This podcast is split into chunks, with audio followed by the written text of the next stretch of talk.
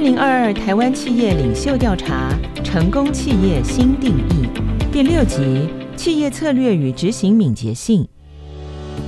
PwC Taiwan 在二零二一年九月到十一月进行二零二二台湾企业领袖调查，综合两百二十四份量化问卷以及十一位企业领袖的访谈结果显示，对未来营收成长越有信心的企业，拟定与执行策略的速度越快。经过 COVID-19 疫情以及一连串变革洗礼，企业的敏捷性成为新时代企业管理的核心概念。什么是今日的成功企业？疫情下的企业领导是否有成功方程式可循？富盛应用科技股份有限公司董事长李亮珍认为，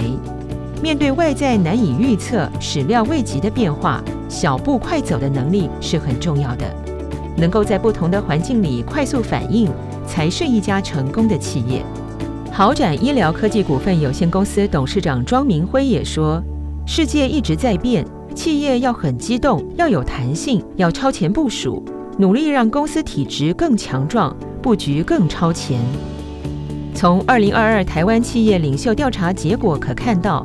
敏捷性与企业的营收之间存在着正相关性。根据企业领袖对于未来一年营收成长的信心程度。将样本分为三群，对于未来营收成长最有信心的企业群中，有百分之四十表示可在三个月内将想法化为实际策略或行动，但在对未来营收不具信心的企业群，只有百分之二十一如此表示。同时，对未来营收成长越有信心的企业群，也有更高比例会进行策略动态调整。有百分之三十五表示每年会进行一次以上的策略评估调整，而在对营收成长不具信心的企业群，比例只剩下百分之七。动态调整策略为何如此重要？这让企业保有弹性与快速决策的可能性。就像中山医学大学附设医院总院长蔡明哲说：“过去的防疫会议之所以开很久，是因为讨论冗长，但我要求决策要明快，要大胆。”若政策有改变，可再随时调整；如果决策可以随时滚动式修正，就不需要花很长时间讨论。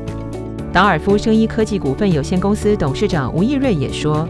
面对外在的变化，企业第一必须要快，第二必须够敏锐，随时去观察市场变化，进而做调整跟变化。”从本调查的深度访谈中，看到多家台湾企业弹性地透过正式或非正式机制调整企业策略，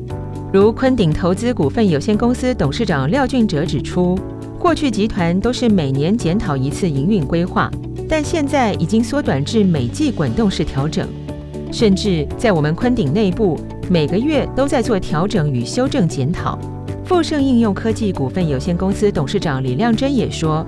只要高阶主管们有机会聚在一起，如董事会不定期的会议，我们是随时讨论调整对未来的策略。弹性调整、快速应变的能力，一直是台湾企业的强项。带领企业走过半世纪的康纳香企业股份有限公司董事长戴荣吉说：“智慧加速度就是赢家。”拥有百年历史的阳明海运也在这波危机下灵活出击。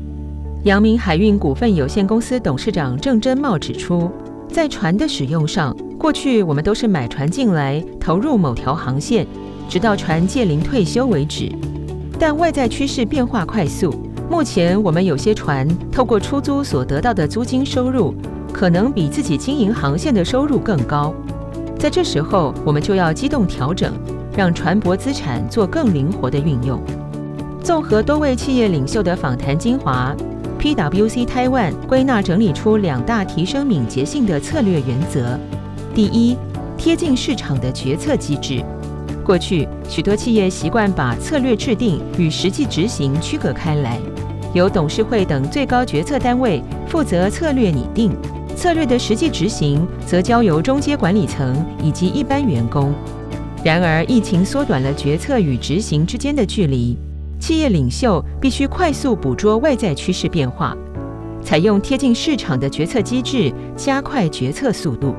同时，今日的企业要迈向专业化，就必须强化赋权，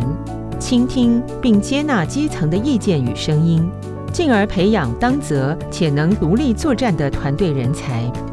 台南纺织集团总裁侯伯明指出，一切的改革都要靠团队，不是靠一个人，必须让团队同心同德，勇于发言。作为领导者，我努力听取每位基层的声音，透过团队的意见整合，抓到问题的重点，如此应变的速度才会快，而非由决策者一个人发号施令。纬创软体股份有限公司董事长暨执行长萧清志也分享说，不同于其他组织，可能是由最上层的总指挥做决定，再将指令层层下达。若是如此，一旦指令断掉了，下面的人就无所适从。在微软，我们一直是用作战单元在服务客户，